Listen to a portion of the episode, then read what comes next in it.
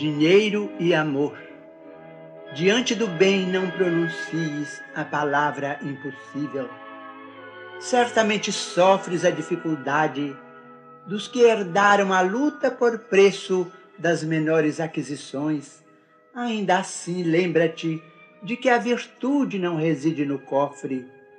Onde encontrarias ouro puro a fazer-se pão na caçarola dos nossos irmãos menos felizes?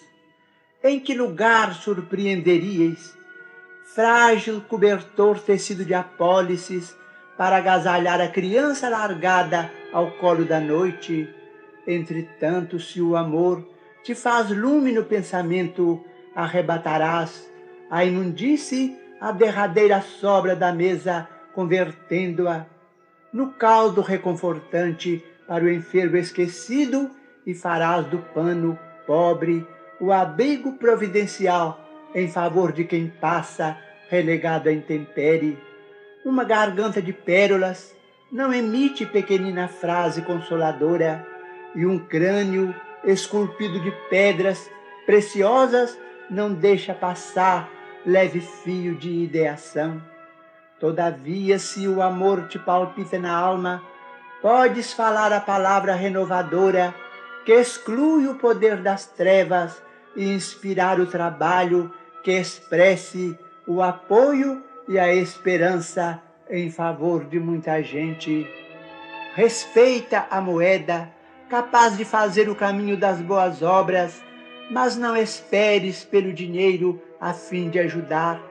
Hoje mesmo em casa, alguém te pede entendimento e carinho, e além do reduto doméstico, legiões de pessoas esperam-te as demonstrações de fraternidade e compreensão.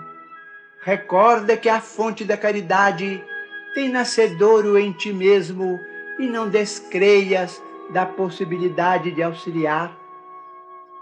Para transmitir-nos semelhante verdade, Jesus a sós, sem finança terrestre, usou as margens de um lago simples, ofertou simpatia aos que lhe buscavam a convivência, confortou os enfermos da estrada, falou do reino de Deus a alguns pescadores de vida singela e transformou o mundo inteiro, revelando-nos assim que a caridade tem o tamanho do coração.